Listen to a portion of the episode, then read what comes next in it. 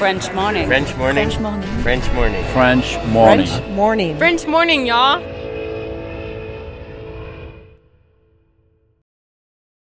Cet épisode a reçu le soutien de la CFE. La CFE, vous connaissez?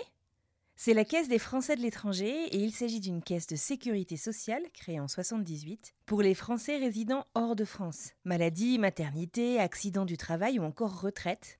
La CFE permet aux Français de l'étranger de continuer de bénéficier de la même protection sociale qu'en France, à l'étranger. Pour en profiter, il vous suffit d'adhérer à la CFE, peu importe votre situation, peu importe le pays dans lequel vous vivez ou dans lequel vous vous rendez, et bien entendu, peu importe la pathologie ou les circonstances, catastrophes naturelles, faits de guerre, etc.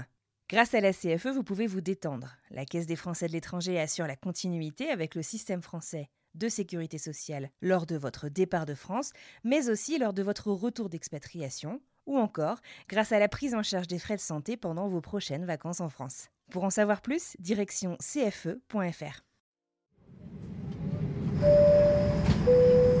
Salut et bienvenue dans French Expat. Moi c'est Anne Fleur, la co-créatrice du podcast et la réalisatrice actuelle. Vous vous apprêtez à écouter nos tout premiers épisodes.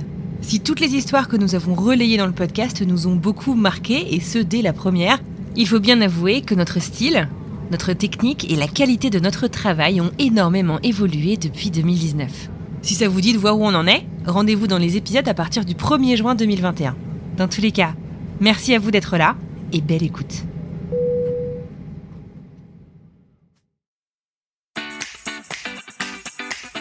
Bienvenue sur French Expat, le podcast. Le podcast des voyageurs expatriés francophones du bout du monde.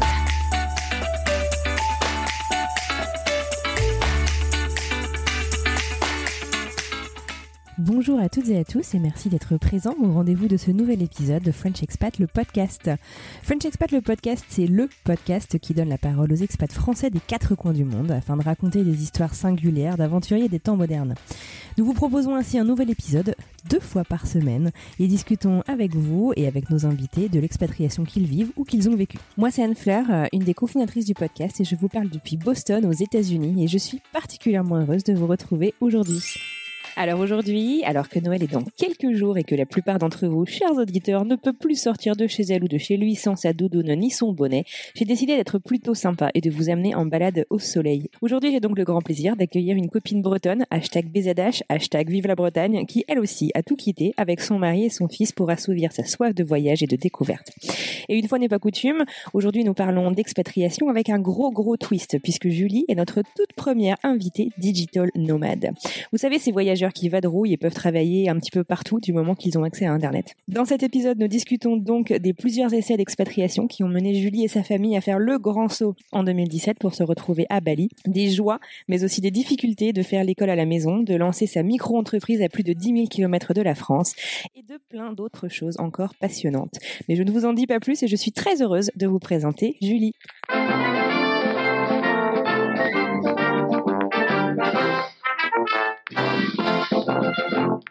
Bienvenue Julie sur le podcast. Salut Anne-Fleur. Écoute, je suis ravie de te parler. Ici, euh, donc, euh, nous sommes à Boston. Ça commence à peler sévère.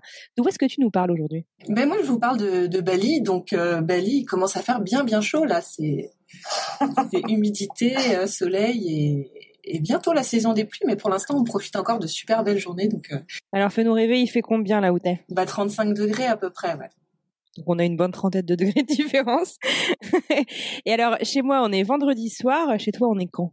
On est samedi matin et euh, il est quelque chose comme euh, 9 heures. Mais écoute, un, un grand merci. T'as vu, on te fait même bosser le week-end. Écoute, moi, je suis, je suis ravie euh, de, de, de, de t'avoir sur le podcast. Donc, on s'est, euh, on s'est retrouvé un peu euh, sur Instagram. Et alors, je le disais, moi, dans notre pr- premier épisode, je suis très fière de mes racines bretonnes. Peux-tu me dire un petit peu de d'où tu viens? Évidemment, moi aussi, je suis très fière. Je crois que les Bretons, euh, c'est ce qui nous, c'est ce qui nous lie entre autres. Mais, euh, peut-être qu'on est un petit peu chauvin, mais euh, c'est vrai que moi, je viens des Côtes d'Armor, plus précisément de la Côte de Granit Rose. Donc c'est euh, Plumeur-Baudou, Trégastel, Perros-Guirec, cet endroit-là qui est vraiment magnifique et, euh, et auquel je suis super attachée. Et, euh, et plus je m'en éloigne, plus plus j'y suis attachée. Je crois qu'on est tous pareils. Euh, alors, est-ce que tu peux nous, expliquer un petit peu? Donc, tu t'appelles Julie. Euh, à quoi ressemble ta vie actuellement? Tu peux nous parler un petit peu depuis combien de temps est-ce que tu es à Bali? À quoi ressemble ta vie de famille? Alors, moi, je suis à Bali depuis à peu près un an. et j'y suis avec mon mari et mon fils Ewan qui a 11 ans à quoi ressemble notre vie? Eh bien, elle est assez. Euh, Peut-être que ça, ça en étonnerait plus d'un, mais non, elle est assez classique. Hein. Donc, notre fils, il va euh, à l'école. À l'école locale? Alors, c'est ni une école internationale, ni une école locale. En fait, c'est une petite école euh, communautaire, euh, un peu entre le homeschooling et puis l'école Montessori. Euh, et on a trouvé cette, cette école parce qu'en fait, on, on s'est d'abord tourné assez euh, disons logiquement, vers l'école française. Il y a une école française à uh-huh. Bali. Euh, et il y a des écoles euh, locales, bien sûr. Euh, nous, on ne sait pas combien de temps on va rester à Bali, pas du tout. Et du coup, l'école locale pour pour notre fils qui est bah, qui a fait presque toute son, sa scolarité en France, ça aurait été un peu rude quand même. donc tout en Bahasa, qui est le Bahasa indonésien, c'est la langue euh, qu'on parle à Bali. Et puis euh, euh, une culture très très différente. Et serait voilà on, se disait euh, bah, s'il reste si on était resté assez longtemps on, on y aurait vu de l'intérêt. Ça aurait été vraiment une façon de s'intégrer et tout ça. Ça si on y reste qu'un an un an et demi deux ans bah, ça, ça, a moins de sens.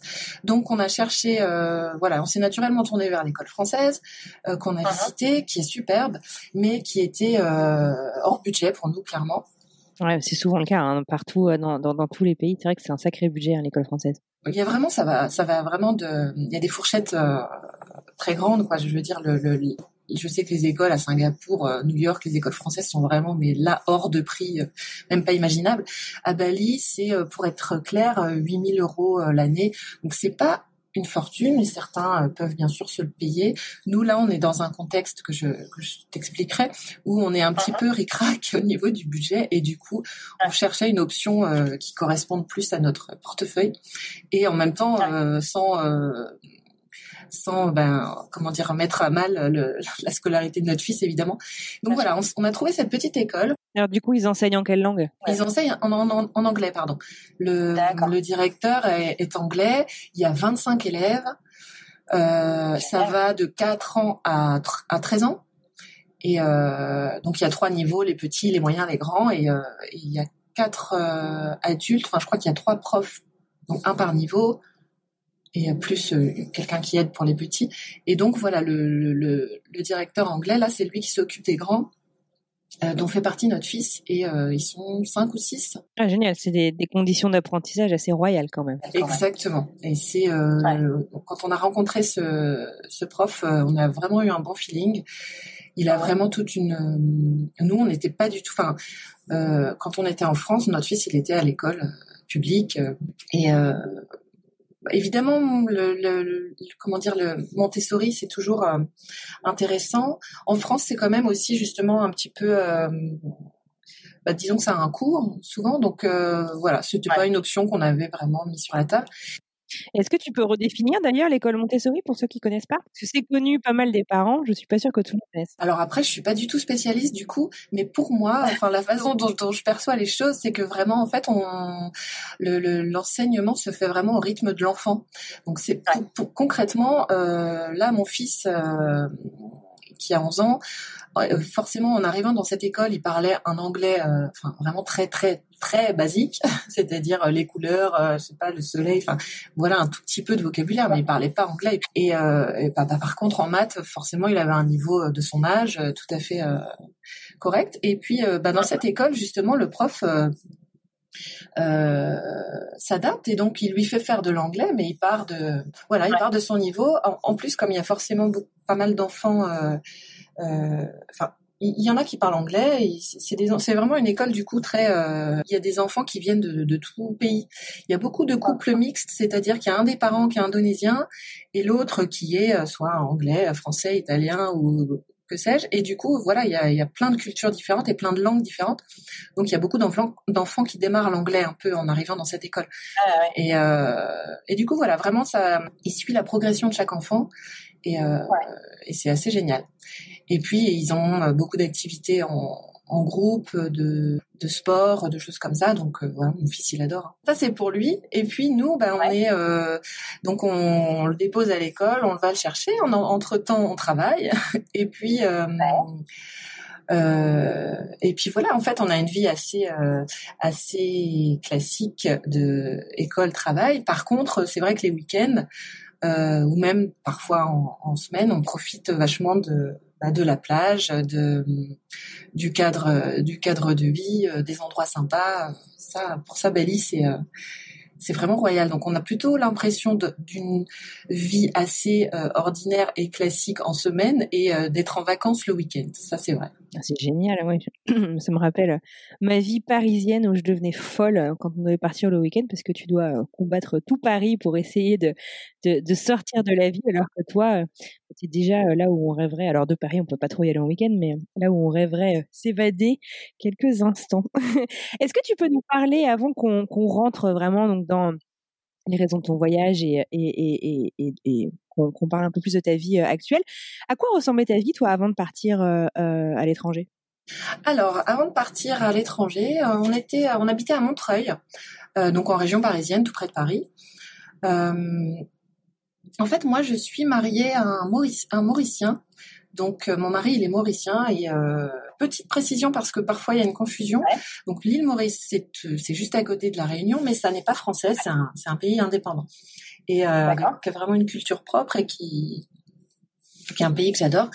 Et euh, donc mon mari, je l'ai rencontré il y, a, il, y a, il y a, très longtemps, ça ne rajeunit pas, mais euh, euh, ça fait presque 20 ans. En fait, j'ai, on, on, on, vivait à Paris, on a toujours vécu à Paris, on s'est rencontrés à Paris. Enfin, moi, j'ai grandi en Bretagne, bien sûr. Je suis allée faire mes études à Paris. Et, euh, je l'ai rencontré. Et euh, on a pas mal voyagé. Euh, enfin, on essayait d'aller tous les deux ans à l'île Maurice. Pas tout de suite. Moi, c'était euh, petite. Enfin, j'ai pas rencontré. Je suis pas allée à l'île Maurice dès que je l'ai dès que je l'ai rencontré. En plus, j'étais étudiante. Pour moi, c'était un voyage euh, qui était pas trop accessible à nos bourses. Ouais, c'est ça. Et puis, euh, mais euh, j'ai vraiment pris le goût du voyage avec mon mari qui qui lui adore ça aussi. Et donc on on s'est rendu dans quelques pays en vacances. Et et sinon, voilà, on a vécu à, à Paris euh, jusqu'en 2017. Et il y a quand même eu un épisode, c'est-à-dire en, en 2011, on est allé pendant une année vivre à l'île Maurice. Ah oui, donc tu connais bien la culture et tu as eu déjà. Enfin, corrige-moi si je me trompe, j'y suis jamais, j'ai jamais eu la chance encore euh, d'y aller. On parle français à l'île Maurice. On parle français à l'île Maurice, oui. On parle ah, français, créole. Enfin, le, les Mauriciens parlent créole et euh, et l'anglais est la langue officielle. Donc à l'école, ils a. Ah d'accord des cours en quasiment tous les Mauriciens sont trilingues en fait. les, cours euh, d'histoire, de maths, euh, la majorité des cours sont en anglais. Entre eux, ils parlent plutôt créole à la cour de récré, et euh, mais ils apprennent aussi le français et ils parlent tous très très bien français. Et puis c'est la langue à qui on va parler si on si on rencontre quelqu'un. alors, a fortiori, si on rencontre un touriste ou un étranger, on va lui parler en français. Mais entre eux, bien sûr, ils parlent créole. Enfin voilà, c'est vraiment trois langues et c'est une culture hyper riche.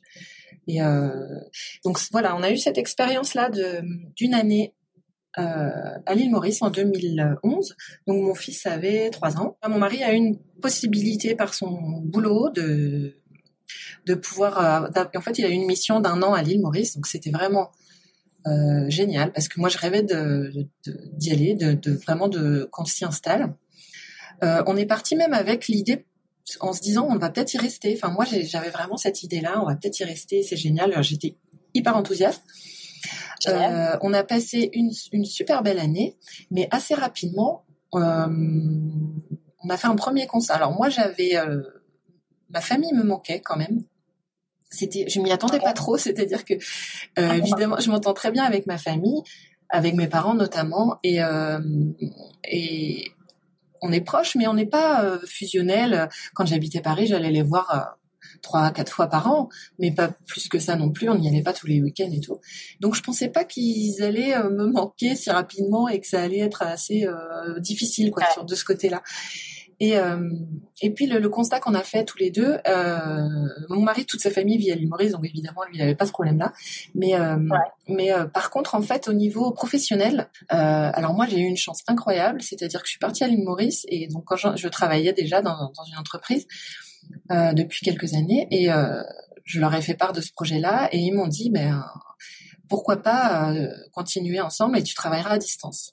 Voilà, ouais, royal. Alors donc là c'était vraiment génial. Tu bossais dans quel domaine? Je, je, suis dans la communication. Je, je travaillais dans une agence de publicité. Et voilà, donc j'ai pu garder mon boulot, donc ça c'était génial. Mais euh, bah, j'ai fait cet apprentissage là aussi, c'est-à-dire travailler à distance, euh, vraiment seul derrière son écran pendant un an, ben Ouais, c'est pas facile tous les jours non plus. Pas forcément facile tous les jours. Et puis il y avait pas. Euh, alors maintenant, je suis devenue une grande adepte des espaces de coworking, mais euh, à Maurice en 2011, franchement, il n'y avait pas d'espace de coworking du tout. Comme j'adorais mon boulot, je m'entendais très bien avec mes collègues. Euh, ça me manquait un peu quand même ce côté, euh, ce côté-là. Et euh, du coup, moi qui envisageais au départ de rester à l'île Maurice, je me suis dit mais non, j'ai pas, j'ai pas envie de quitter parce que autant là j'ai pu travailler à distance pendant un an parce que c'était prévu comme ça, un petit peu moins d'un an, mais ça n'aurait, je pense pas pu fonctionner vraiment sur du très long terme. Tu le savais avant de partir que vous partiez que pour un an, vous aviez une date, vous, savez que c'était une mission avec une fin quoi. Exactement. Et puis euh, donc j'avais dit à, à, à, ma responsable, voilà, ça c'est une mission euh, d'un an quoi. Donc après on s'est quand même posé la question, euh, est-ce que bah, justement moi je pouvais démissionner euh, et puis faire autre chose, mais euh, non non j'étais pas du tout prête en fait à, à lâcher mon boulot que j'aimais bien et, et, mon mari pareil en fait cette cette mission bah ça a été une super expérience, mais on n'avait pas du tout comment dire fini nos nos nos projets professionnels euh, en région parisienne quoi. c'est presque ça qui nous a fait rentrer en fait. C'est vraiment euh, alors moi il y avait le côté famille mais aussi euh, bah, le boulot, la vie professionnelle qui était quand même plus riche à Paris qu'à l'île Maurice. Et donc on est revenu, on a quitté Maurice, on est on est allé dans le 93 hein, à Montreuil directement après. Ouais, au retour casse départ. presque. Voilà, les... ça, ça a surpris un peu qu'on ait eu envie et en plus on est revenu hyper content aussi, tu vois. Mais vraiment, ouais, on était content et on a on a passé de, de, de, chouettes années à Montreuil. On a rencontré plein de d'amis euh, qu'on a toujours. Et puis, euh, et puis voilà, du coup, à Montreuil, bah, on avait une vie assez euh, classique, mais très quand même boulot. Donc, euh, bon, bah, notre fils, il allait à l'école et comment il a, comment il avait vécu lui, ce donc, parce qu'à trois ans, c'est quand même tout petit pour partir à Maurice. Comment il a vécu le retour? Comment c'était passé? Ah bah, notre fils, il a quand même une capacité d'adaptation. On est quand même assez, c'est c'est fou quoi, les enfants. Alors, je sais pas si c'est tous les enfants, mais nous, à peu près où qu'on soit, il est euh, content. Ça change euh, un petit peu, je t'en parlerai peut-être un petit peu tout à l'heure, mais euh, quand même, il est là, il a 11 ans aujourd'hui, mais quand on est parti, bah, il a suivi le mouvement, c'est sûr, à 3 ans. Puis quand on est rentré à 4 ans, pareil, hein, il est il était donc en fait il a fait sa première année de on va dire petite section maternelle à l'île Maurice.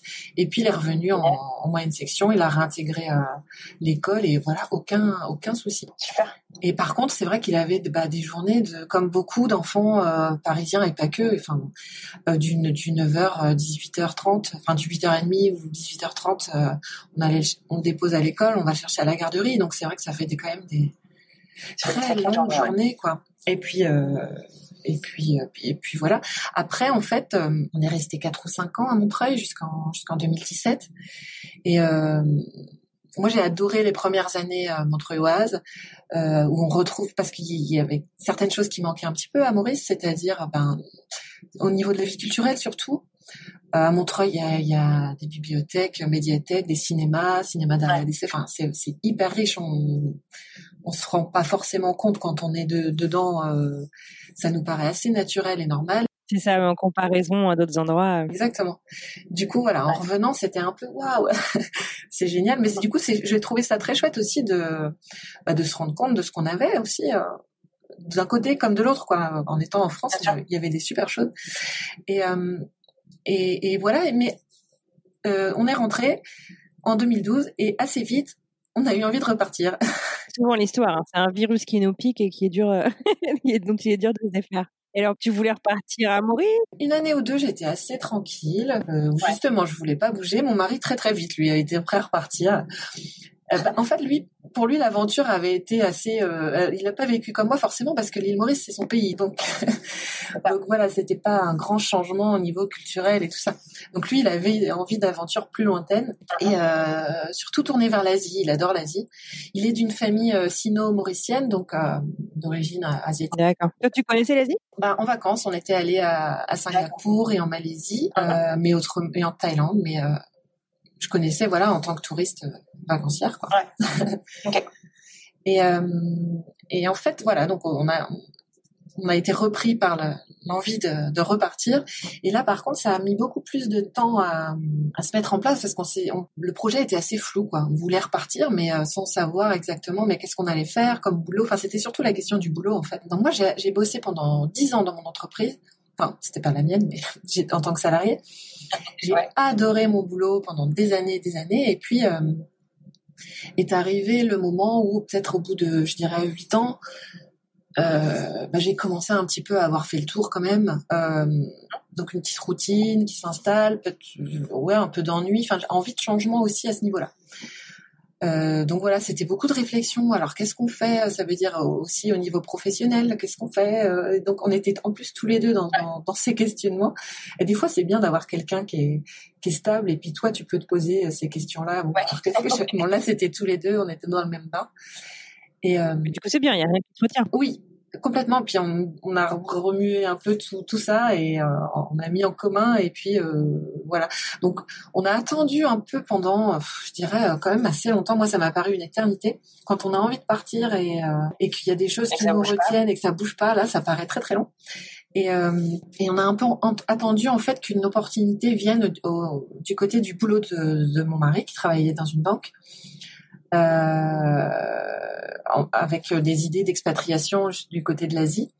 Et euh, bah, il a eu quelques quelques rendez-vous et puis finalement ça s'est pas fait. Donc c'était un petit peu la déception, mais euh, bon, voilà, on s'en est remis.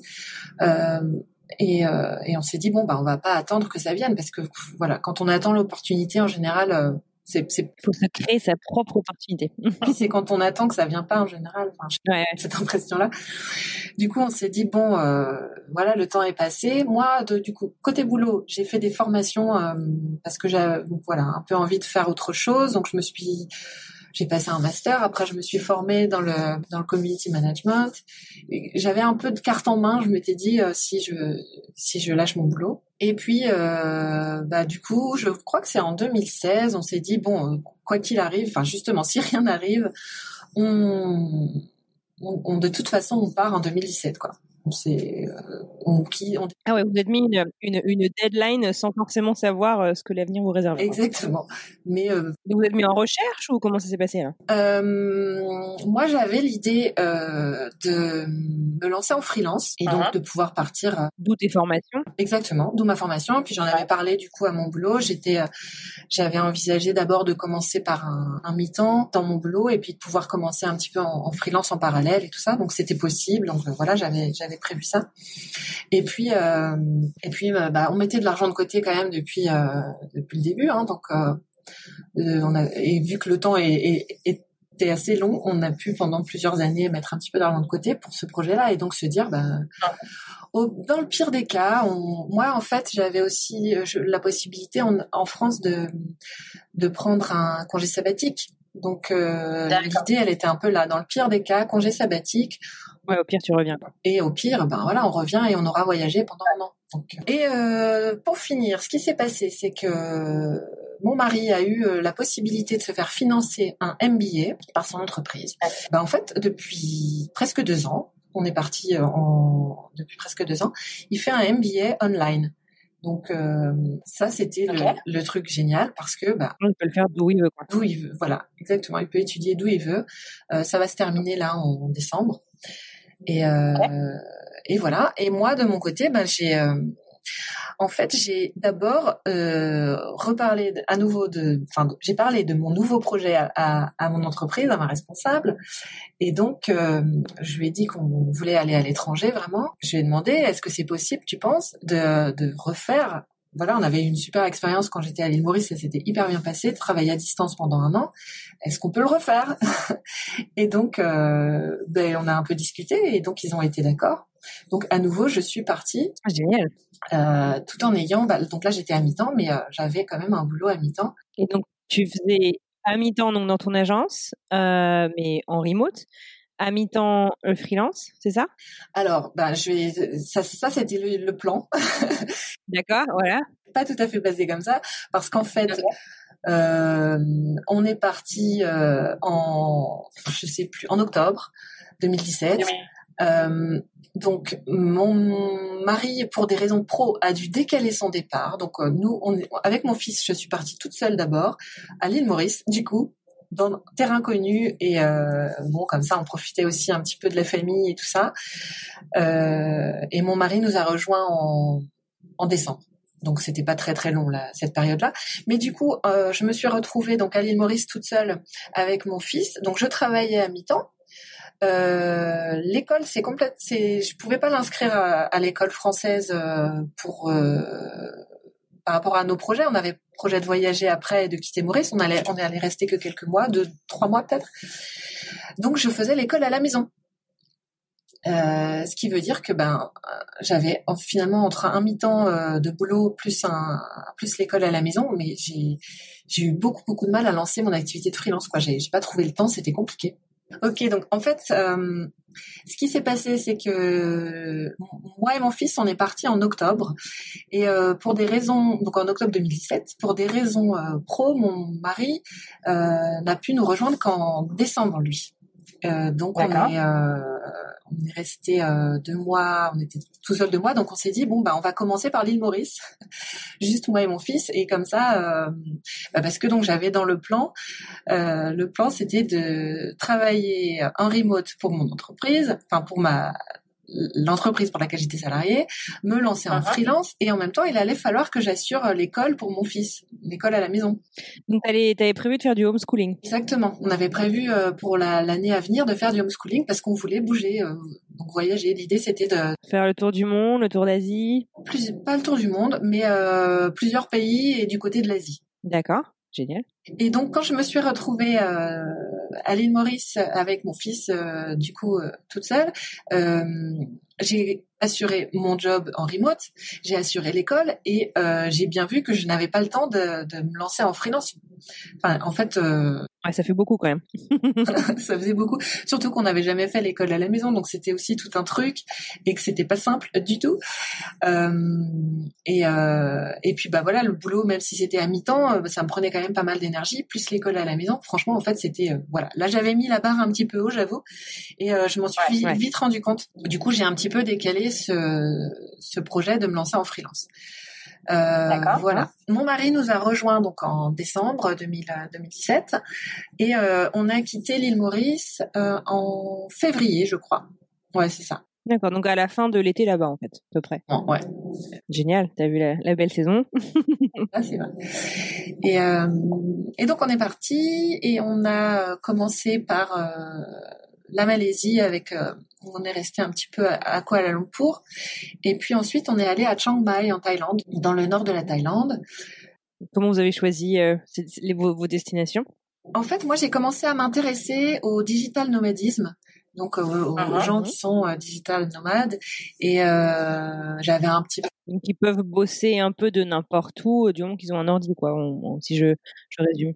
Après donc j'ai commencé à m'intéresser à ça et à voir bah, en fait euh, une des, des choses qui allait être importante dans notre vie future, ça allait être la connexion Wi-Fi du coup, à la fois pour euh, mon mari pour pour euh, pour, ses études et puis moi, enfin sa son MBA, et puis moi pour le boulot quoi. Il fallait que j'assure à tout prix, donc fallait ça c'était le truc indispensable. Donc on a ciblé un petit peu des des endroits euh, euh, voilà où on était certain que ça allait bien fonctionner. Et on, moi je connaissais pas du tout euh, le nord de la Thaïlande, donc Chiang Mai c'est c'est une super chouette ville et entourée de montagnes et tout, vraiment vraiment bien. Et par contre la Thaïlande au niveau en fait, je pense que Chiang Mai, au niveau voilà connexion internet et tout, c'est c'est ouf, ça, ça marche super bien.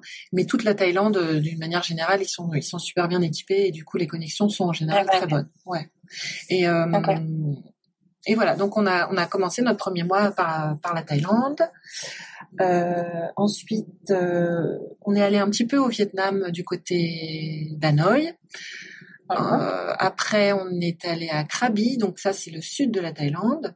Donc ces trois destinations, vous les faites sur le sur, sur combien de temps Combien de temps vous passez combien de mois chaque destination? Et euh, déjà cinq mois, je crois. Hein. Donc entre Maurice. Ah donc vous, ne traînez pas quand même entre entre chaque destination. Ouais, on est resté un petit, on est quand même resté au total euh, trois mois en Thaïlande. Et puis évidemment du coup à Maurice au début on est resté aussi à peu près trois mois, voire plus, ouais. Enfin d'octobre à février. Et euh, donc ça faisait déjà peut-être euh, ouais neuf mois. Après on est allé à Bali en juin. Donc là on était en juin 2018. On est allé à Bali. Et euh, donc là, je te, c'est vrai que je te le fais en accéléré. Parce que du coup, là, une, année scolaire s'est passée quand même. En fait, on est, on a, on est arrivé en juin à Bali, euh, et là, on s'est dit avec mon mari, euh, on va se poser un peu et on va réfléchir à euh, comment on envisage l'année scolaire euh, prochaine. Parce que l'école à la maison, c'était vraiment euh, un point, euh, un peu le point noir de, de, de, de ce projet. Enfin, le point noir. J'exagère peut-être un petit peu, mais ça te du temps ou parce que tu as aussi bah, se mettre dans le rôle du prof, c'est aussi pas évident. Je, je, je sais pas, j'imagine pas comment ça, comment ça se passe. Ah, c'est-à-dire qu'en fait, euh, moi j'avais, je, partais hyper confiante en plus parce que j'avais euh, une amie euh, à Maurice que j'ai connue à Maurice qui a fait pendant des années l'école à la maison à ses enfants, qu'il fait toujours. Elle rentre en France, elle fait toujours et ça, à son fils qui a le même âge que, que le mien.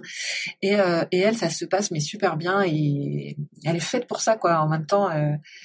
Euh, voilà, c'est vraiment son truc. Donc je l'avais vu, on, en avait vachement parlé et tout, et donc elle m'avait dit mais t'inquiète pas, tu vas voir, c'est génial. Enfin, je, partais hyper enthousiaste.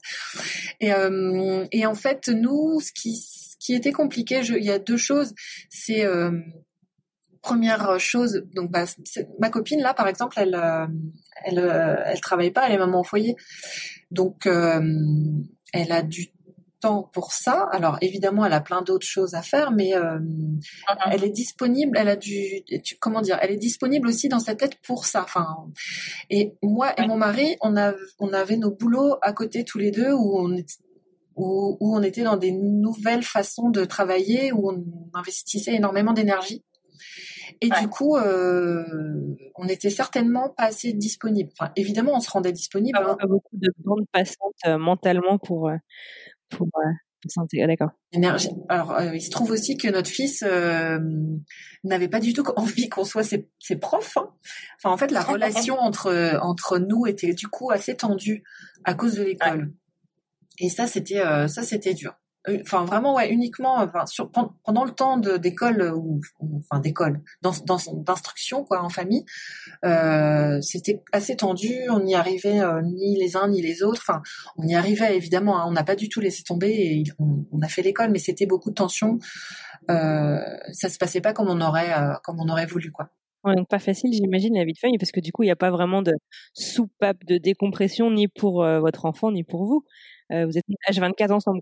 Alors, euh, autant le fait d'être H24 avec mon mari et, et même de, de devenir, enfin j'allais dire collègue, j'exagère, mais du coup de travailler euh, de la maison et tout, je me disais effectivement, bah il y a peut-être des moments où on en aura marre l'un comme l'autre, euh, et ça, euh, mais alors pas du tout ça ça m'a plutôt euh, enfin c'était plutôt la bonne surprise quoi. Euh, ça ça se passe super bien. Et par contre en fait c'était plutôt le H24 avec euh, notre fils le pauvre. Mais on, évidemment euh, ça ça remet pas du tout en cause tout l'amour que t'as pour lui voilà, c'est ridicule il faut que je me justifie mais mais, non, mais du coup voilà, ça, c'était plus dur par contre. Le H24 avec notre fils, euh, euh, très demandeur, euh, qui, qui, qui est un enfant qui joue assez peu seul. Enfin, uh-huh. on n'a qu'un enfant, hein, donc c'est vrai que bah, il y a des enfants, il y a des tempéraments, il y a des enfants qui adorent, enfin qui adorent, qui en tout cas savent s'occuper tout seul, qui, qui aiment bien passer du temps uh-huh. seul à, jouer, quoi. Mais alors notre fils, il, a beaucoup de, de mal avec ça, et donc on pendant le voyage, on a, on a fait des activités. On allait quasiment à, la plage. Où, enfin, on, faisait, on sortait euh, toutes les fins d'après-midi. Euh, faisait en sorte de, de, de, faire des choses évidemment en famille. Hein. Mais euh, et puis il a fait en Thaïlande, il a fait de la boxe thaï. Enfin, on a vraiment essayé de faire le max pour rencontrer du monde aussi quand il y avait des familles qui voyageaient. Euh J'étais sur un groupe Facebook et donc il y a des familles voyageuses qui, qui, qui étaient dans le même pays que nous, donc on en a rencontré. Ça c'était ça c'était ah, super. ouais ouais, ça c'est vraiment super. Mais en fait ça suffit pas dans je pense euh, pour lui en tout cas pour notre fils c'était euh, c'était pas suffisant et euh, uh-huh. Et du coup, même lui, le, le, le bilan. Alors lui, il a, il a hum, pas ressenti les choses comme nous, c'est-à-dire pour lui quand même, euh, il aimait bien quand même l'école à la maison, mais euh, il avait aussi envie d'avoir des copains euh, d'école. Il nous a fait cette remarque-là en, en juin. Donc euh, voilà. Donc on est arrivé à Bali et on s'est dit bon, ben qu'est-ce qu'on fait? Est-ce qu'on continue avec cet arrangement ou... et, et, on avait tous un peu envie plutôt de se tourner vers l'école euh, voilà. Et en fait, curieux, enfin, comme quoi les choses sont bien faites souvent. Euh, le premier logement qu'on a qu'on a eu à Bali, on était dans une guest house euh, avec d'autres donc d'autres personnes et il y avait une maman américaine avec son fils qui allait à l'école à Bali. Et donc elle, elle est digital nomade. Il y a énormément de, il faut savoir qu'il y a énormément de digital nomades à Bali. Donc on rencontre ah, facilement des gens qui euh, finalement, digital nomade, c'est une autre façon de, de, de, dire expatrié. Hein. Il y a plein de, de façons d'être expatrié. Donc voilà, ça c'en est une. Et à Bali, il y en a beaucoup. Et, euh, et donc cette maman, elle avait son fils à l'école, euh, dans une petite école. Et en fait, il se trouve que c'est l'école où on a, où, où, notre fils est actuellement. D'accord, ok.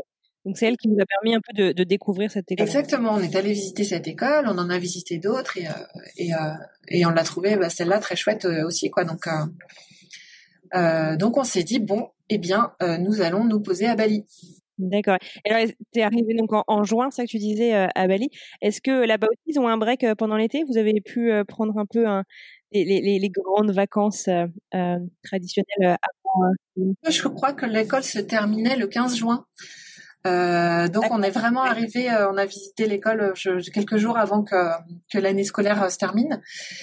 Euh, et du coup, en fait, on est rentré en France euh, un mois et demi, je crois, cet été-là. Euh, Super. Voilà, on est rentré en France et euh, et on est retourné à Bali euh, mi-août pour la rentrée qui était qui était mi-août. moi, je crois qu'il a loupé quelques quelques jours, mais voilà. Du coup, il a fait sa rentrée. Comme ça, c'était mi-août 2018. D'accord. Et alors là, donc du coup, deux choses. Donc, vous décidez du coup de mettre votre tour d'Asie, en tout cas un peu entre parenthèses pour le moment, puisqu'on cherche de la stabilité, j'imagine, pour pour Ewan qui se lance dans cette année scolaire. Comment se passe du coup euh, son intégration? C'est un, système du coup complètement nouveau dans une langue. Enfin comment est-ce qu'il gérait l'anglais? Tu disais il connaissait euh, quelques petits mots d'initiation. Comment ça s'est passé? Ça s'est super bien passé, franchement. Euh, pour l'anglais, ben forcément au départ il était euh, moins bavard qu'il peut l'être maintenant, donc il était forcément euh, je pense un petit peu en mode observateur quoi. Il pouvait pas plus réservé ouais il pouvait pas exprimer tout ce qu'il tout ce qu'il aurait voulu. Mais euh, ça s'est très vite euh, mis en place hein. je pense que d'une part le, le prof euh, qui s'occupe de lui enfin de, de son groupe bah a l'habitude. Et puis et puis quand on a son âge ça va ça va à une vitesse assez incroyable. Donc, euh, donc il s'est fait des copains euh, très vite. Euh, et puis, bah maintenant, il. Alors souvent, on me demande s'il est bilingue. Je dis non, il n'est pas bilingue, mais il se débrouille vraiment super bien. Enfin, quand voilà, quand je suis revenue, on m'a posé cette question. Ça faisait peut-être six mois, six huit mois qu'il était dans l'école. Donc voilà, non, six huit mois, on n'était pas bilingue. Et puis surtout, il était très, euh, comment dire, il se débrouille super bien dans le contexte de l'école. Après, forcément, euh, dans un autre contexte, avec un autre vocabulaire et tout ça qu'il a moins, euh, qu'il pratique moins, ben, il comprend moins. Mais, euh, mais n'empêche que maintenant, ben, il peut avoir une conversation avec n'importe qui en anglais sans problème. Contrairement à moi. Et puis, il apprend un petit peu le bahasa, donc qui est la langue, la langue indonésienne. Il apprend aussi un petit peu à l'école, donc c'est marrant. Génial. Donc, il est en immersion culturelle totale, quoi. Ouais, ouais, ouais. Super. Et alors, donc du coup, toi, ça t'a libéré pas mal de temps. Voilà, nous, ça nous a euh, permis euh... de vous consacrer à vos projets pro. Ouais. Et ça en est où alors? Alors ça en est où? C'est-à-dire que, bah, en fait, moi, du coup, j'avais mis de côté ce, ce projet euh, de me lancer en freelance. Et en fait, c'était super frustrant parce que c'est ce que j'avais quand même envie de faire depuis un petit moment, du coup. Et et puis, ben, le, le, la routine, euh, entre guillemets, un petit peu l'ennui que j'avais commencé à ressentir, bah, le boulot que je faisais depuis euh, presque dix ans, euh, bah, ça s'est pas envolé. Enfin, on était, on avait beau être en Asie, dans un autre cadre, à une autre vie. Euh, les missions restaient les mêmes, quoi. Et voilà, donc forcément, enfin, donc j'ai, j'ai assuré mon boulot, mais il y a un moment, je me suis dit bon, il faut que je prends une décision. Donc en fait, j'ai quitté mon entreprise et je me suis vraiment lancée en freelance cette fois. Donc ça, c'était euh, ça, c'était il y a un an. Ouais, ça c'était il y a un an en fait. Ouais. Quand on est, euh, j'avais pris, j'ai pris cette décision, pardon, un petit peu au même moment où on s'est dit bon, euh, enfin, on va se poser à Bali. Voilà, tout ça, c'était des réflexions qu'on avait eues un petit peu avant et donc on, la, la, le fait de me lancer en freelance en faisait partie aussi. Et alors, sans, sans indiscrétion, puisque donc euh, euh, ton mari donc était étudiant encore à ce moment-là, euh, vous avez mis euh, beaucoup de côté pour pouvoir vivre. le coût de la vie à Bali, ça, ça, ça, ça représente un peu quoi? Et enfin voilà, comment est-ce qu'on fait pour vivre au jour le jour? Parce que se lancer en freelance, ou est-ce que tu avais déjà lancé un peu ou prospecté des clients avant de, de tout lâcher quoi Comment est-ce que ça s'est fait? Alors il y a deux choses. Le coût de la vie à Bali, il est vraiment pas très élevé, enfin pas très élevé. Il est euh, beaucoup moins élevé qu'en France. Donc déjà quand euh, toute la période où nous on était en Asie et moi je travaillais euh, à mi-temps, ça me suffisait largement. Je pouvais même mettre presque un petit peu de côté. Enfin, ah ouais, d'accord. Sans, sans pourtant, je gagnais peut-être 1200 euros en, à mi-temps. Mm-hmm. c'est approximatif. Euh, Voilà, la vie en Thaïlande, elle coûte vraiment euh, pas. Ouais, t'arrivais à soutenir une famille de trois. Euh. Alors pas avec mon seul salaire, mais euh, mon mari l'avait mis de côté aussi, donc à nous deux, il n'y avait pas de, il y avait pas de, de soucis. Après, voilà, justement, il n'y avait pas de soucis, mais pas de là à envisager de mettre notre fils dans une école française, par exemple, à, qui coûte à peu près 8000 euros à l'année. Là, ça devenait compliqué. Et donc, pour te donner une idée, là, l'école qu'on a trouvée, elle est à peu près dans les 2500 euros, 3000 euros peut-être max euh, l'année. D'accord, c'est quand même un petit budget, mais ok. Bon, plus raisonnable. Bah après, moi, je me, quand je me suis lancée en freelance, euh, j'avais, oui, voilà, j'avais un peu de, de sous de côté un petit carnet de commandes de prêt aussi euh. euh, Ben pas pas tant que ça euh, parce que je me suis lancée mais j'étais plutôt sur j'étais sur un autre métier et du coup j'avais pas vraiment de réseau qui correspondait et en en parlant autour de moi, en bougeant, en faisant un peu de prospection, j'ai j'ai eu mes premiers clients bah donc voilà il y a un an et il y a plus d'un an maintenant et puis et voilà ça fonctionne. Après c'est pas encore moi, mon bilan de, de au bout d'une année, il est de me dire, euh, je, je l'ai sous, enfin, je le dis parce que souvent, c'est vrai que c'est des questions que les gens se posent. Donc, euh, euh je, je, je, gagne pas une fortune. Là, je suis en gros, je suis à à, à peu près un SMIC. Donc c'est pas une fortune. Maintenant, ça me permet de vivre à Bali. Ça me permet de vivre à, à, à Bali. Je fais pas vivre euh, une famille de trois, hein, mais moi et on va dire euh, bon quelques dépenses communes. Mais euh, déjà cette première année, ça m'a demandé bah voilà de l'investissement, de l'énergie. J'ai fait des erreurs au début, j'ai appris tellement de choses et tout ça. Et puis surtout, ben je j'ai vu qu'il y avait du potentiel.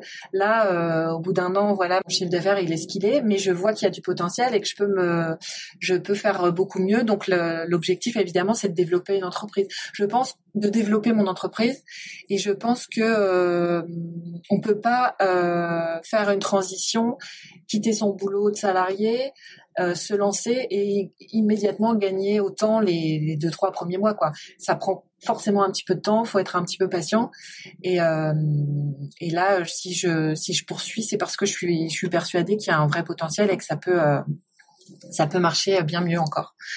C'est tout ce que je souhaite. Et euh, comment est-ce qu'on fait du coup euh, euh, pour se lancer en tant que freelance? Est-ce que tu dois créer ton entreprise à Bali ou est-ce que tu t'es mise en tant qu'auto-entrepreneur en France et tu déclares tes revenus en France? Comment ça se passe? Exactement, moi je suis en micro-entreprise, on appelle ça maintenant, et je suis micro-entrepreneur. et on peut tout à fait créer une... de toute façon, moi j'avais créé ma micro-entreprise avant de, de, quitter la France, juste pour être sûr et parce que je pensais que ça allait euh, démarrer plus rapidement que, que prévu. Après, avec voilà l'école à la maison et tout ça, ça a décalé un petit peu, mais Euh, et mais on peut voilà être à, être à l'étranger et, euh, et avoir une micro-entreprise en France. Évidemment, après, bah, on déclare ses revenus euh, en France et on paye ses impôts, euh, enfin l'URSSAF, etc. C'est pas mal. Et du coup, ça te permet d'avoir le quoi, le droit à la retraite euh, quand euh, tu rentres ou quoi? Enfin, juste pour comprendre un peu. Euh, je suis très très très mauvaise là-dessus. C'est-à-dire que je je, sais pas exactement ce que ça me permet. La retraite, c'est vrai que j'ai pas trop creusé la question, donc je je je ne je vais pas me lancer sur ce sur ce terrain-là. Pas de problème. Mais euh, non, je, je ça me ça me donne pas grand chose. Enfin, je crois que quand on est euh, entrepreneur, euh, je suis pas sûre qu'on cotisait masse pour la retraite. Hein. Franchement, je sais pas. Donc voilà. Aucune idée. Hein. C'est vraiment une question très naïve. Moi-même, j'ai jamais vraiment euh, travaillé, en tout cas, autre que des, des stages et de l'intérim en France. Donc, euh, je, je, voilà, je, c'est, une vraie question. Euh, deuxième question, un peu là sur sur sur tous tes, tes, tes montages, je dirais. Comment du coup d'un point de vue immigration parce que finalement tu arrives dans un pays tu tentes et puis bah voilà tu as fait comme ça un peu un petit coup au Vietnam un peu en Thaïlande maintenant l'Indonésie comment ça se passe d'un point de vue de l'immigration j'imagine que c'est pas la même chose quand tu fais des petits sauts de puce et puis maintenant où tu es à Bali de manière un petit peu plus stable? Eh bien, détrompe-toi en fait. Mais alors, je vais, je vais c'est pareil, je ne sais pas si j'aurai toutes les réponses, mais je vais te dire comment ça fonctionne pour nous. En fait, en fait, pardon, en tant que euh, digital nomade, qui n'est pas un statut euh, en soi, hein, qui, est juste une façon de, dire les choses, euh, c'est très très flou et il n'y a aucune règle. Et, les comment dire, c'est un justement un statut qui n'existe pas dans, dans quasiment aucun pays, à part je crois en Estonie maintenant où il y a des des e-visas, ils appellent ça. Mais euh, ah, ce, que, ce que je veux dire, c'est que bah, en fait, on a, on a toujours eu des visas touristes. Honnêtement, voilà, donc tous les, les, quasiment tous les digitales que je connais euh, font ça, mais on, on est on n'a pas une autorisation officielle de travailler. C'est-à-dire qu'on vient euh, en tant que touriste dans un pays. Du coup, on peut pas y rester euh, indéfiniment, bien sûr. Euh, en Thaïlande, on avait euh, voilà pareil un visa pour deux mois de touriste, etc. Et, et en fait, on travaille discrètement à la maison sur notre ordi. bien sûr, moi, c'est-à-dire qu'on est on n'a pas une autorisation officielle de travailler. Après, évidemment, moi, je travaille pas avec, on travaille pas avec des, des locaux. Moi, mes clients, ils sont en France. Donc, euh, je pourrais être en France. En fait, on nage un peu dans un flou artistique. Hein. parce que c'est une nouvelle profession et, et, et, les pays sont pas encore au fait. De... Je pense qu'il n'y a pas encore de, de, de loi, euh, en tout cas, qui a été euh, posée. Ou, je ne sais pas où ils en sont, mais, euh, mais c'est une vraie question parce que du coup, même pour les impôts, pour plein de choses, ça pose, ça pose question. Et je vois, par exemple, à Bali, euh, on a un on a un visa touriste euh, et en fait on, on, on, fait cette demande de visa euh, dans un on doit faire cette demande de visa dans un autre pays. On a un, un visa touriste pour 60 jours et après euh, une fois sur place on, on, fait appel à un agent officiel et euh, il par A plus B, il nous transforme ce visa en un, ce visa touriste en un visa social qui nous permet de rester au total six mois. Donc en fait, on le, on le paye pour faire lui les démarches. On doit se rendre à l'immigration une fois et euh, après, bah. tous les six mois, tu vas faire un peu, euh, tu, tu dois sortir du, du pays. Tous les six mois, on doit sortir, euh, on doit sortir du pays, au moins tous les six mois. Et, euh, et, et, aussi, ce qu'il faut savoir, du coup, c'est que voilà, c'est une situation quand même assez, euh, euh, que c'est pas pérenne, quoi. Enfin, du jour au lendemain, si un jour on nous dit, bah non, on, refuse le visa, on n'a pas réussi à renouveler. Euh. Donc euh, c'est vrai que c'est sûr que c'est très, c'est une situation qui est c'est plus stable qu'avant, mais c'est pas encore, euh, t'es pas encore résident permanent de Balinès, quoi. Non, non. Et puis c'est compliqué. Euh, c'est un peu compliqué, ouais, ici pour pour, pour obtenir des visas permanents. La solution que beaucoup beaucoup ont trouvé et Et c'est là où c'est un petit peu, euh, il faudrait que les choses avancent un peu parce que il y a donc à Bali, je te disais, c'est c'est vraiment un, il y a beaucoup de digital nomades, il y a beaucoup d'espaces de coworking, donc euh, c'est c'est devenu un business hein, pour les. Ah, c'est dingue, pour moi Bali, c'est les cartes postales, c'est la plage et c'est tout quoi. il y a en tout cas dans le sud de Bali, notamment à Canggu, là où on vit, il y a, il y a vraiment beaucoup de digital nomades et euh, et donc les Balinais ont su euh, bah, saisir l'occasion, tu vois, ils ont créé des, des espaces de coworking, des trucs, euh, des co-living. donc ça a bien développé leur économie locale quoi. Donc voilà, les, les gens qui viennent avec un touriste n'ont pas le droit de travailler, mais on fait, on, on crée des infrastructures pour les gens qui viennent avec un touriste, un visa touriste qui travaille, quoi. Enfin, alors euh, voilà, ça, ça c'est pas, une, je sais très bien que c'est pas une situation qui conviendrait à, tout le monde parce qu'il y a des gens qui aiment bien la stabilité. Le, voilà, nous, faut savoir qu'effectivement, euh, du jour au lendemain, si, si on nous, si un jour on peut pas faire euh, renouveler notre visa, bah on, on pourra pas rester à Bali. Et alors justement, ça m'amène à une de mes prochaines questions. Donc là, euh, là, vous êtes au milieu de la deuxième année scolaire des One, c'est ça ou je dis des bêtises? Oui, non, non, c'est ça. C'est ça. Euh, et alors du coup, comment est-ce que tu vous, envisagez le futur? Vous avez posé valise. Euh, bon, du coup, on a compris que c'était pas définitif du fait de l'immigration, mais euh, pour un futur euh, euh, à moyen terme à Bali ou euh, est-ce que vous pensez à votre prochaine destination Est-ce que la France est sur votre radar ou pas du tout quel est ton état d'esprit? Alors, moi, ça fait à peu près deux ans que j'ai arrêté de me de me poser des questions. Mais avant, j'étais tellement. avant, je me, j'avais, j'aimais bien savoir quoi. Je voulais savoir qu'est-ce qu'on fera. Enfin, puis j'aimais bien prévoir les, par exemple, les prochaines vacances où on ira. On était plutôt dans, dans l'anticipation. Et alors là, j'avoue que ça fait deux ans que bah, j'ai appris euh, à... le flou artistique aussi, quoi. Et en fait, ben, euh, on ne sait pas. On ne sait absolument pas parce qu'en fait, ben, mon mari va bientôt terminer son MBA. Donc, il a un projet de euh, de start-up avec euh, avec un, un collègue à lui. Euh, sans savoir forcément du coup ce que ça va donner, où est-ce que ça va nous emmener. Euh, moi, j'ai vraiment justement eu envie aussi de me lancer en freelance et d'être euh, euh à mon compte et autonome et, pour pouvoir travailler d'où je veux.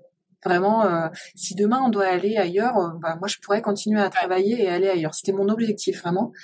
Et euh, c'est-à-dire, bah, si demain j'ai aussi envie de passer quatre mois en France, alors là j'exagère un petit peu, mais si j'ai envie de passer du temps en France parce que mes parents peut-être ont un problème de santé ou quoi, je pourrais le faire. Donc ça, moi, ça me rassure vachement de me dire ça.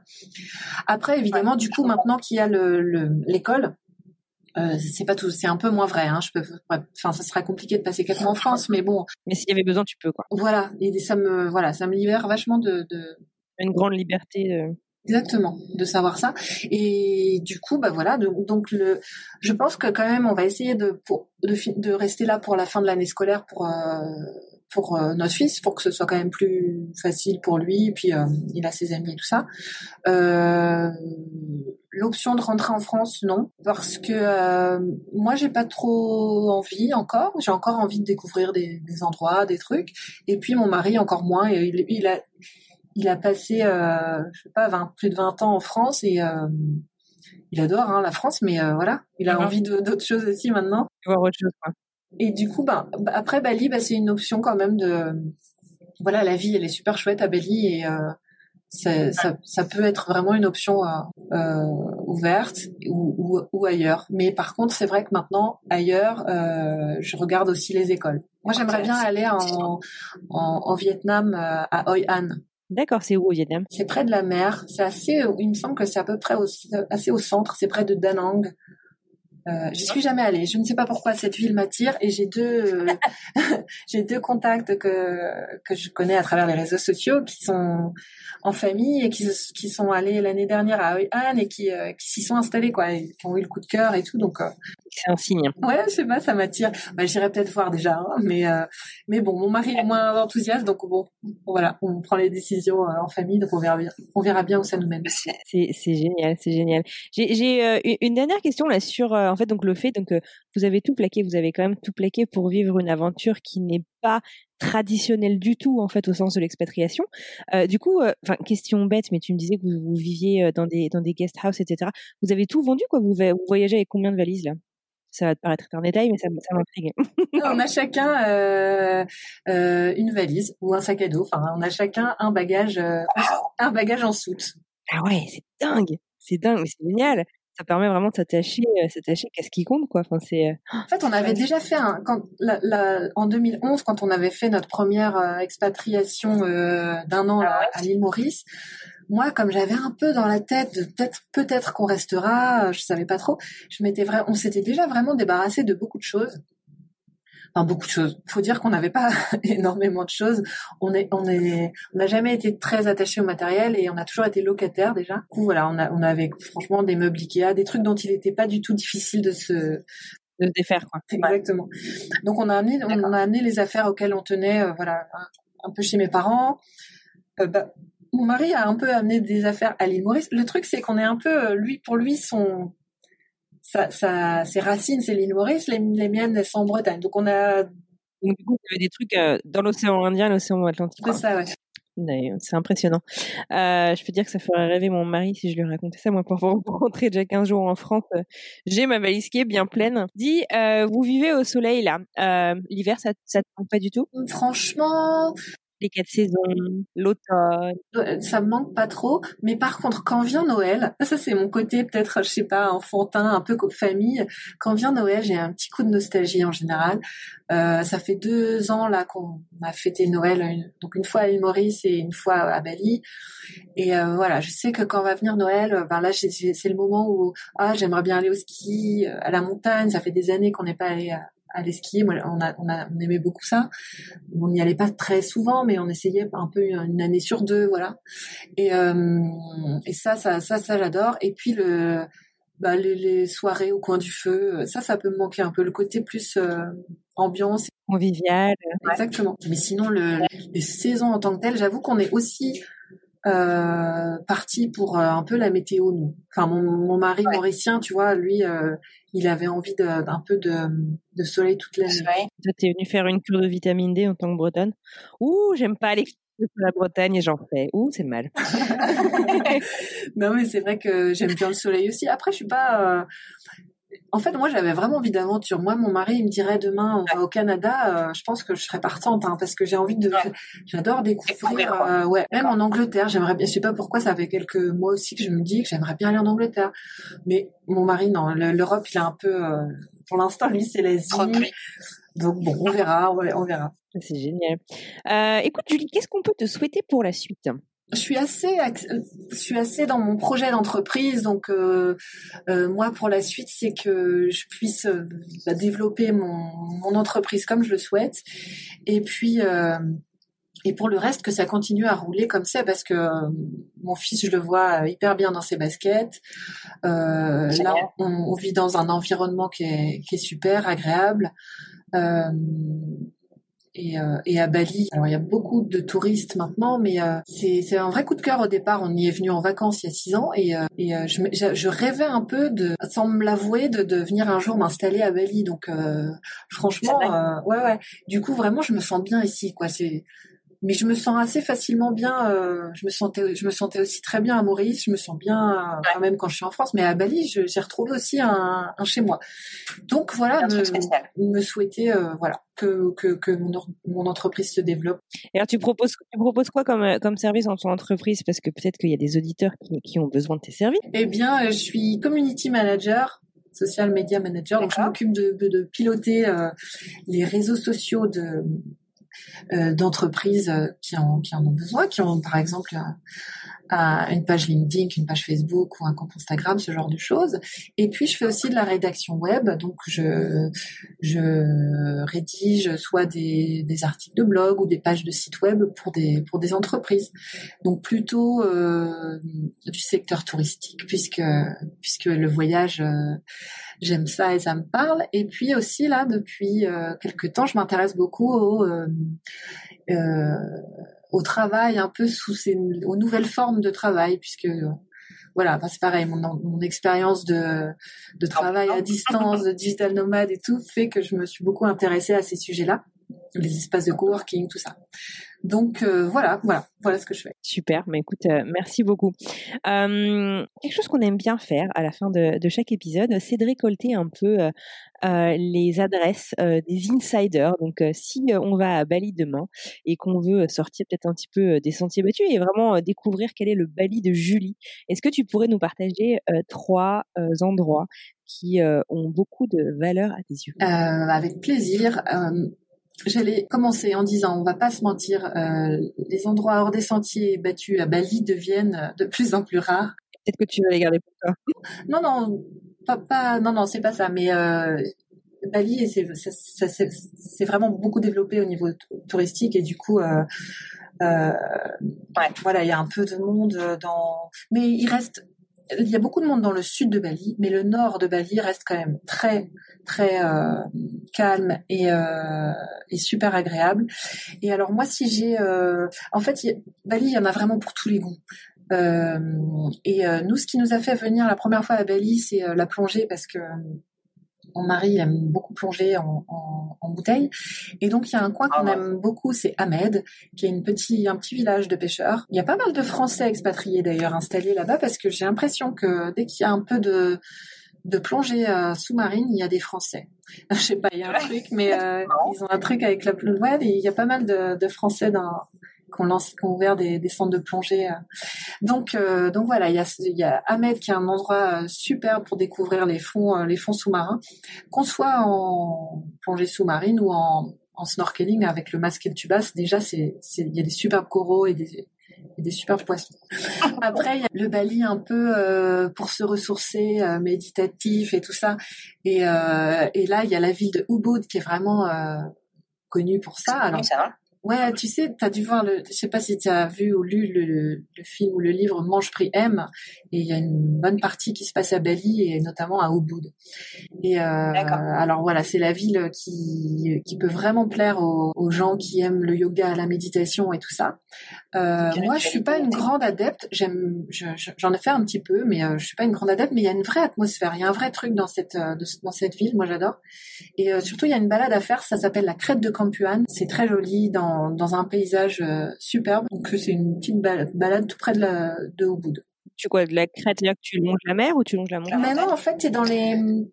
Alors c'est marrant, il y a, y a une vallée et des montagnes des deux côtés, et toi tu es sur une crête au milieu. Ah waouh, la vue doit être dingue. Voilà, tu es sur une crête pavée avec euh, des, des hauts palmiers, et puis euh, un peu de rizière, un peu de jungle. Enfin franchement c'est... Ah, je ferme les yeux, j'y suis. Bien. et puis euh, le dernier endroit, bah, donc c'est plus le Bali découverte. Euh, quand même Bali et ses rizières, c'est vraiment, moi j'adore les, les rizières à Bali, il y en a, il y en a énormément.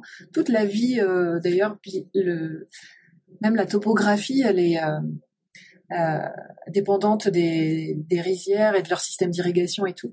Et alors, il y a un endroit qui s'appelle Jatilouit. Les, les rizières de Jatilouit, c'est classé au patrimoine mondial de l'UNESCO. Et bah là, c'est assez grandiose. Euh, et ce que j'avais fait avec une avec ma meilleure amie quand elle est venue nous voir, on a on a loué des vélos électriques. Euh, on y a un petit centre euh, qui loue des vélos électriques. Euh, on avait un guide pour nous deux et il nous a baladé dans les rizières et c'était juste magnifique. Écoute, ça fait rêver. en tout cas, moi, j'invite les auditeurs qui veulent aller faire un petit tour à Bali. Bon, soit ils vont te voir indirectement, soit ils vont faire un tour sur ton compte Instagram. Je vois dire que ta dernière photo sur Instagram, c'est une rizière dont tu nous parles. écoute, merci beaucoup. C'était vraiment une balade super intéressante et aussi sur un, un, nouveau mode de travail, un mode d'expatriation qui est peut-être un petit peu moins commun, ou en tout cas tu es le premier digital nomade du podcast. Donc un grand merci. Je te souhaite vraiment tout le meilleur à toi et à ta famille et, j'ai hâte de suivre tes aventures. Dernière question avant de raccrocher complètement. Où est-ce qu'on peut te, suivre Tu as un blog aussi, non? Un blog ouais, qui s'appelle et voilà puis mon compte Instagram nomadicbernic et puis une, petite page Facebook. Super, on manquera pas d'aller faire un tour. Encore merci Julie, je te souhaite un excellent week-end. Je te remercie d'être levée tôt pour venir nous parler ce matin. Euh, et puis je te dis à très bientôt. À bientôt et puis bonne nuit alors Anne-Fleur. Merci. Et voilà, c'est tout pour aujourd'hui. Merci infiniment à vous d'avoir écouté ce tout nouvel épisode jusqu'au bout. S'il vous a plu, n'hésitez pas à nous laisser une petite note et un avis sur iTunes ou sur votre plateforme de podcast préférée. C'est le meilleur moyen de nous aider. Vous pouvez également nous soutenir en partageant cet épisode avec votre entourage, un futur expat qui se pose plein de questions ou encore un expat qui pourrait se retrouver dans notre communauté par exemple. Pour plonger dans les coulisses du podcast, rejoignez-nous sur les réseaux sociaux, Instagram et Facebook ou même LinkedIn, French Expat le podcast tout attaché. Pour euh, retrouver tous les liens vers les épisodes, les plateformes, les réseaux sociaux, direction notre site web frenchexpatpodcast.com. Le prochain épisode, c'est avec Laetitia et quant à moi, je vous retrouve dans quelques jours. Excellente semaine à tous et à très bientôt.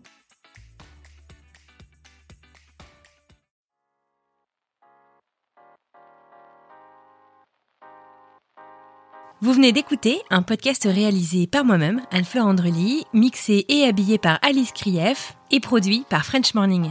French Expat n'est pas le seul podcast de French Morning. Pour retrouver tous les podcasts du groupe, rendez-vous sur frenchmorning.com slash podcast. À bientôt!